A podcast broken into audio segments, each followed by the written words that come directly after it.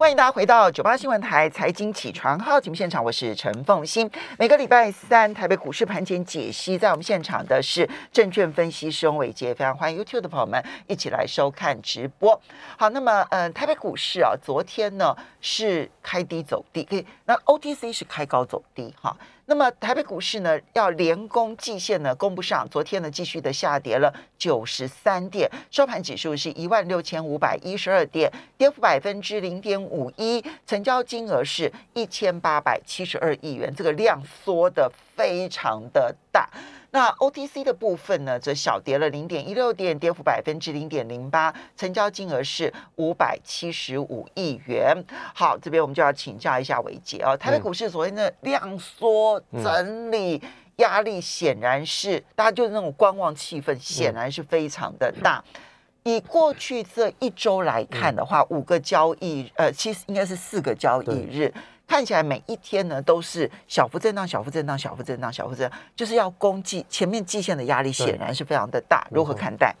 好，欢迎早大家早哈。我想其实哈，之前我们在节目当中跟大家讲，台北股市成交量最基本的门槛就是五月三号的这一天，当天的成交量是一千七百七十一亿哦。那我们有讲过哈，这个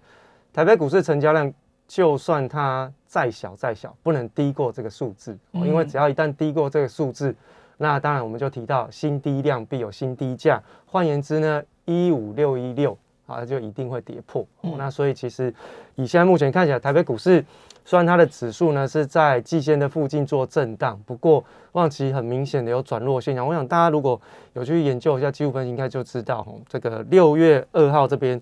因为空方缺口没有封闭，然后这是第一个短期反弹之后出现的一个空方缺口，在三个交易日内并没有封闭，所以其实台北股市有转弱的现象。嗯，第二件事情呢，其实就在五月三十一号那个爆量甩尾的长红 K 棒的低点哦，包含下影线了哈，我们直接用下影线算，因为这个下影线的位置点呢，它是在这个一六四九三，没错，这个点呢是不能够被跌破，一旦被跌破呢，代表其实反弹行情结束。反弹行情结束，不代表台北股市一定会再破低，不一定，它有可能是用整理的方式来进行修正，也有可能，对不对？那所以其实呢，在台北股市的部分就要特别留意一下，因为连续这三天一直不断的在回测五月三十一号的这个大量低点。哦，那当然，其实呢，在大量低点下面还有一个比较好的一个支撑位置，因为它是一个短期底部形态的颈线位置区。就是五月三十号的多方缺口，所以其实连续两天，五月三十号、五月三十号基本上都算是一个技术形态上面的一个比较有利的一个支撑。哦，那五月三十一号这个低点，基本上它是看的是短期强弱的一个分水岭。那如果说是五月三十号的这个跳空的多方缺口，因为它是刚好在短期的颈线位置，哦，它是突破用跳空的方式突破颈线。颈线位置是在五月十七号的高点，好，那所以其实它用跳空的方式往上去进行突破，所以代表这个多方缺口再怎么样都不能封闭，嗯，好，那如果说这个多多方缺口没有封闭之前，基本上我们才说台北股市呢，如果没有遭遇到像之前一样那种美国股市连续重挫的风险的情况之下，应该不太容易在破低短期当中，嗯，哦，所以其实对于整个台北股市的技术面来讲。量能虽然一直都没有到月均量，哈，这个好啦，就勉强接受，因为现在目前看起来是这样。但其实如果要往上攻击，要挑战季线以上的位置，我个人认为月均量是基本门槛，而且还要一路的缓步扩增，然后两千上礼拜有特对两千八，然后三千这样一路推上去，才有办法看到台北股市有回稳的迹象。否则现在大概都只是针对过去的空方修正来进行反弹而已哦。哦，所以其实，在现在目前看起来，台北股市短期除了刚刚我们特别提到这些支撑位置都还没跌破之前，第二件事情就是它的月线扣底值现在目前是在。一万六千点以下，所以其实大概会有将近快一个月的时间，月线哦。假设我们假设指数都在这附近横盘好了，那月线基本上它走平翻阳，大概会有一个月时间，是有利于短期多方攻击。嗯，所以其实在环境上面是 OK 的，只是说现在目前量能不足的问题，要靠结构去做改变。那只是现在目前台北股市的一个结构哈，就非常的奇怪，那就是变成是电子股呢是。全指股在做轮动哦，但很明显过去就两股势力哦，一股就是半导体的产业。那半导体的这个反弹的状况时间是比较久，因为在两个礼拜前就已经开始反弹，带动台北股市的反弹，这是半导体。但是最近有转弱的现象。那第二个就是电子零组件当中的关键的全值股，包含红海跟大力光，开始出现明显的一个哦落后补涨的一个态势。嗯，好，那所以其实现在目前看起来要能够稳住电子股结构的短期是哦换驾驶我觉得高档换驾驶基本上是不太 OK 了哈。那不过没关系，只要红海跟大力光没有呃大幅度的回档修，就是反弹结束的一个讯号，那基本上对于台北股市呃大概都还能够有一段时间的一个撑盘，只是说当它换到瓶盖股的这些权重股的时候，它的成交量也没有办法扩增，也没有办法维持在百分之六十的成交比重，所以。其实，在电子股内部就出现了一些调整。嗯，好，那另外呢，包含像是在传统产业，那传统产业过去两个，第一个新的势力是在电线电缆，电线电缆就是直接看华兴。对，那华兴最近有转弱的一个现象。那之前我们跟大家讲过，华兴的这个利多基本上是建立在他们针对电动车未来产业的一个发展。好，那当然。呃，他们有一些公司上面的一些并购的一个案子，哦，那针对未来电动车的一些相关的原材料去做啊调整，啊，那所以造成华兴上涨的原因是来自于电动车的推升，同样红海也是这样，好，那另外呢，就是在这个传统产业的部分，另外一个比较重要长期撑盘就是在运输类股，哎，运输类股在昨天全天它的资金成交占比不到百分之十，所以其实它的退潮是非常非常明显的哈，嗯，那也就是说。在传统产业当中，第一个电线电脑，我们之前有跟大家讲过，它不是一个常态的撑盘的结构。那如果是要回到运输类股，好，那就要去看，不管是在航空双雄，还是在货柜双雄，那甚至在散装行有没有机会？那散装行基本上大概就只要只能看筹码，因为它跟 B D I 指数已经脱钩很久，这个我必须要再一次强调，因为最近更明显。好，那再就是货柜的部分。那我们刚刚在这个呃好，所以我们等一下那个结构的部分，我们再细谈。嗯，所以呢，其实就大盘的部分来看的话呢，你刚刚提到，看起来你比较认为现在横盘的机会是比较大的。嗯，因为呢，往上的部分没有量，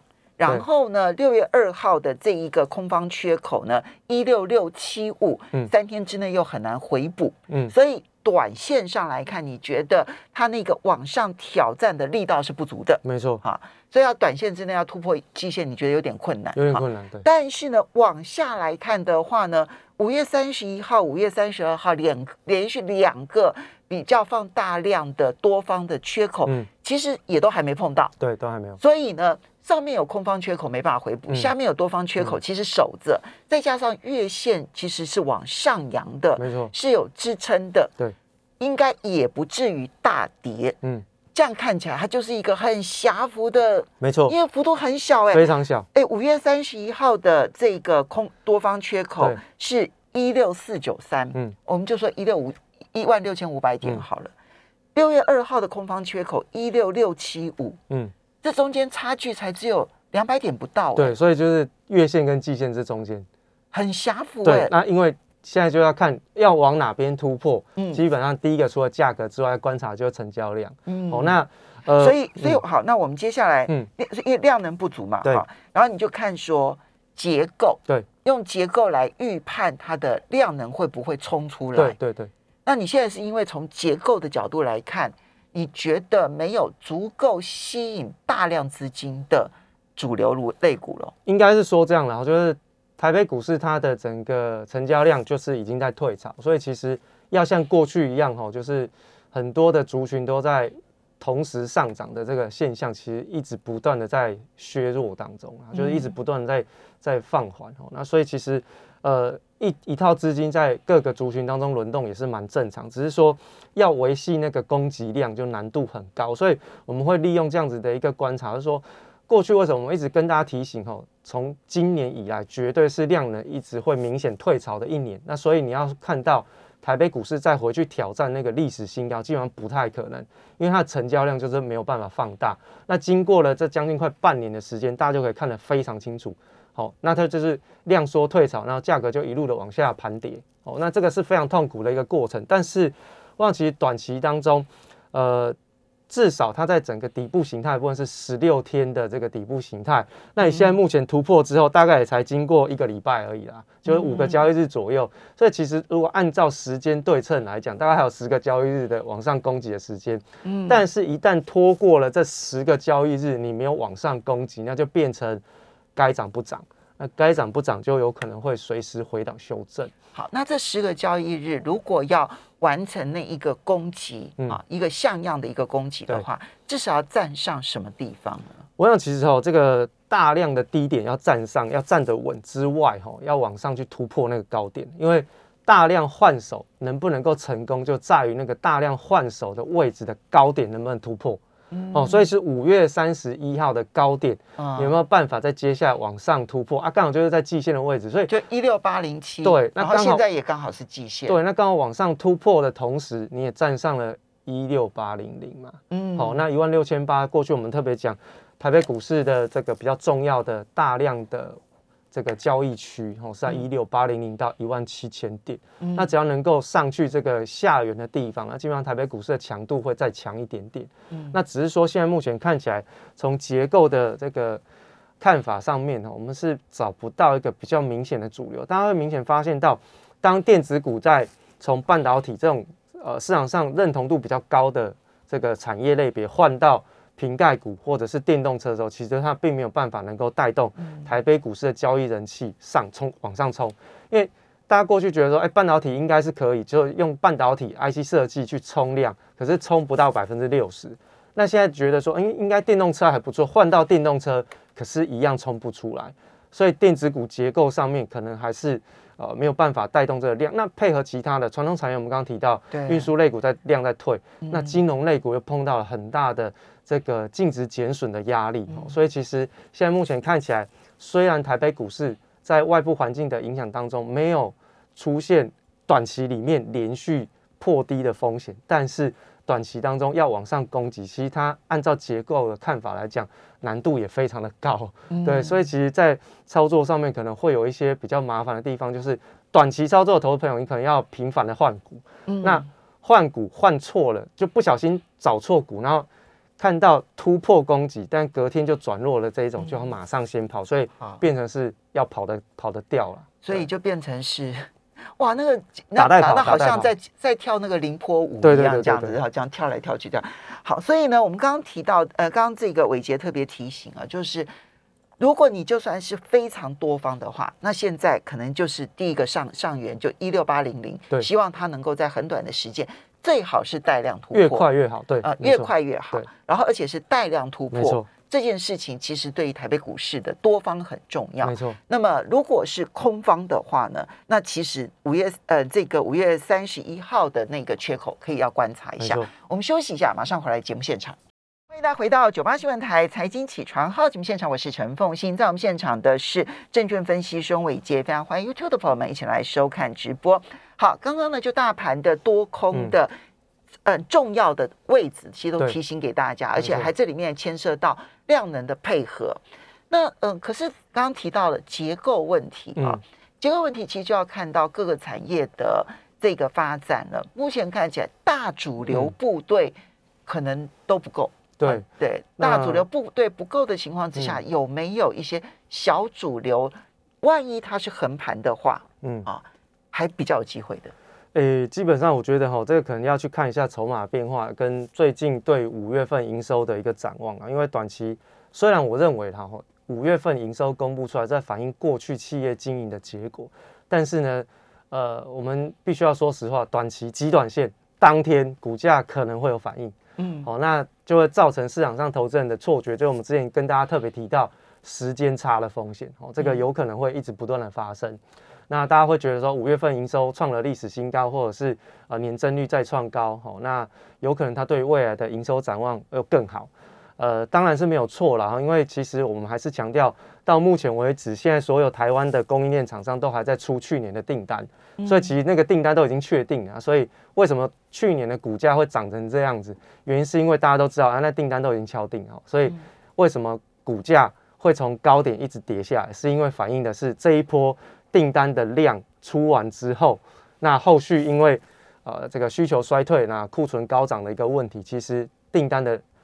状况，最好就是回到过去长期的平均值，所以它会有一个极大落差哦。大家可以去看一下我们电子供应链在去年哈，大概 EPS 翻了一倍以上的公司哈，非常非常的多哦。哦，所以去年如果没有翻一倍是不不及格的。哦，所以其实在这个基本面上面会有这样子的一个状况，所以大家才会觉得说，哎，好像。五月份营收公布出来，是不是有被低估？其实没有被低估，我还是认为哈，市场上的定价机制是非常非常透明的，也就是它反映的是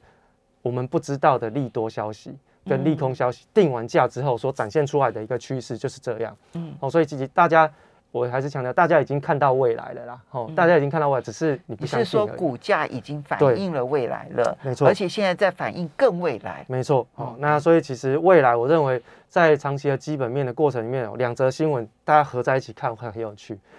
他给的的这个股价昨天不是下跌嘛？他说目标百货，对，他说这个调降财测嘛，吼，那最主要原因是来自于库存水位的高涨，会影响到它毛利率。那在配合上。上海港恢复出货这件事情，嗯，好，大家看到可能是航运啊，未来可能会有一些哦蛮明显的一些反弹，但是还是一样，如果有机会，它早就弹了，早就在两百块，不会在现在还在一百五以下，所以这两个合在一起看，我的意思是，你就会知道欧美的这些零售销售厂商未来的库存堆积的速度会非常非常的快，嗯，好，所以其实。在下半年的整个库存的风险其实是非常非常高，那当然包括电子股去库存的风险，对，就是库存非常非常的大哈。那当然对于整个电子股来讲也是一样的，所以我想其实，在电子股当中，半导体的库存压力，其实在过去这一个礼拜的新闻当中，大家应该也都看得到哈。那所以其实在中国大陆很多的这种呃一般的 IC 设计的一些晶片的厂商，其实都已经开始。预警说，哎，其实我们的库存压力很高，在接下来可能要去降价求售或清库清库存，甚至在未来有一些这个资产减损的压力。哦，那瓶盖股的部分又没有办法能够刺激得了市场上的认同度跟交易的人气，所以看到它没有办法透过像红海一上涨之后就扩散到其他的瓶盖股，哦，没有办法了哈。所以其实只有你看，就只有红海跟大力光这两个比较明确的瓶盖股的供应链在上涨。嗯，那变成是人气退潮。那你看台积电，虽然说它是领先大盘去进行反弹的，但是它也领先大盘已经跌破了五月三十一号的低点，所以其实它筹码换手是失败的哈。那而且在五月三十号的多方缺口这边又封闭掉了大概超过一半以上，所以它是领先反弹结束的一个讯号。嗯，那变成说台积电如果回撤。波段低点的机会越高，那代表其实台北股市供给的量能会越低。嗯，好，那这个利基电也是这一次在成熟制程当中一个比较重要的领涨指标。那这个是这一次的一个重点的一个打底完成比较时间比较长的一个个股。你看它也回撤到季线，而且它回撤季线的时间点很妙，就在它确定纳入啊台湾五十成分股的时候，它就破季线。嗯。好，那所以其实这个是风险哦。那另外就是说，现在就是也回撤了五月十三号的七张点，就是这两天的利基电回档是直接回撤了七张点。那这个地方是绝对不能破，就五月十三号的这个七张点是绝对不能跌破。一旦跌破，那利基电这一波就结束。嗯，好，那另外就是连电的部分，连电反而还是稍微比较强一点，它就沿着月线慢慢的推升，所以。月线支撑没有跌破之前，联电应该都还算是安全。嗯，另外在联发科的部分，五月三十一号的大量低点是一定要守，因为现在目前台积电跟联发科是我们观察半导体一个非常重要的指标。嗯，台积电已经跌破，那联发科目前都还在哦这个低点以上，还蛮远的哦，所以其实它守得好，那基本上呢，哦对于台北股市来讲，就比较不会引发那种信心危机。嗯，所以它的五月三十号的。这个跳空缺，呃，这个这个多方缺口千万不能封闭，对不对？或者是五月三十一号的那一个大量的低点，全全都千万不能跌破。目前都还守在上面，都还 OK，对，所以联电跟联发科还 OK。那过去我们普要去这个预期是说，哎，那联发科能不能够带动这个高价 IC 设计股的反弹？可是现在目前看起来普遍都弹不太动哦。那就算有一些比较强势的反弹，大概也都跟联发科差不多，就来到季线的附近就弹不动了。嗯，那昨天呢有很多就是这个公布五月份营收之后，就是在这个高价的 IC 设计类股，哎，营收表现都还不错。可是其实像细粒 KY 昨天公布完之后，它的股价反而是收黑的。哦，那所以其实大家会知道为什么我们会特地在之前跟大家谈这个财报的时间差风险，原因就是在这边哦，就是说这一些相关的股价它为什么会跌破年线，势必是市场上在看的是今年接完订单之后它的订单回归长期均值的状况。嗯，我们不要说它一定会订单衰退了，接订单只要回到，因为去年是异常，那从异常高到回复到。平均状况，那这一段落差的这个财报的预测就会出现非常大的失准。这样听起来，大家要记住四个字，没错，均值回归，没错。啊，均值回归，平均值的均值回归，大家去查一下，这样子哈。这个是这个数学的力量，哦，这个是除非啦，除非就是说去年的异常，在今年会变成是常态。从异常变成常态，等于是它往上跳了好大的一个台阶，那必定是它公司的基本面或者是它的营运结构有不同。那如果营运结构跟它的出货的产品都没有改变的情况当中，基本上不太可能，哦，不太可能。所以其实我才会一直强调，电子股大家会把去年的异常当正常，预估的财报就会出现很大的落差。好，所以其实大家还是要特别留意一下电子股的风险。嗯，那。电动车是最近市场上谈论比较多的啦，哈。那电动车的一些相关的表现，我觉得我看的是特斯拉。嗯，那特斯拉最近马斯克的讲法就非常的反复，一下说要裁员十趴，那一下子又说我们的员工数在今年会成长。大家有没有想过，这也是一个时间差的问题？我可以先把员工裁掉，未来等到。他的薪资没有再继续成长的时候，成本降低一点点，原物料成本降低一点，我再把他请回来。所以这是砍薪水的一个做法。对，这是一个成本调控的一个风险，因为用用时间嗯来去调控它成本降低。那所以其实大家一定要先看到的是裁员，这个不是只有特斯拉，IBM 也要裁员。嗯，好，那所以其实代表现在市场上面对于这个经济景气的一个下滑状况，其实都已经快速度的在绷紧神经，所以。电动车如果它的未来，它还是会继续卖得很好，代表它的交车数量一直不断的在成长。嗯，那如果我需要这么样的这么多的电动车来交车，我为什么要裁员？大家去想这个逻辑的问题。所以其实国内的这些电动车的短期的题材，我才说它只是用来资金轮动跟撑住大盘人气的一个关键，不是真的在短期当中它还是有表现的一个空间。那当然。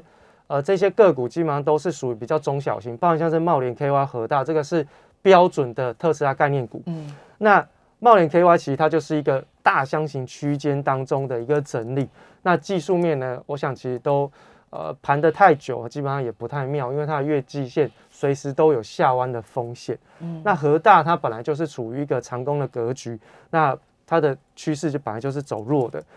茂达最近大家讲比较多的 mosfet 哈，那现在目前看起来均线纠结在年线的附近，但是它是属于一个长期的空方式。为什么？空方式很简单，有一个重要观念就是高点不过低点跌破，哦，高点不过低点跌破。那附顶是最近因为红海的这个呃这个话题，然后所以让它整个股价往上这个冲高，但是六月二号出现了爆量收长黑的状况，而且。它六月二号的这根大量的低点，在目前是已经被跌破，所以其实它是转弱的哈。那台办也是过去在讲这个车用电子比较明确的，它虽然是在月季线以上，可是它没有受到利多的一个顺势表态往上去做呃攻击，所以看起来好像有点点该涨不涨，又刚好是在。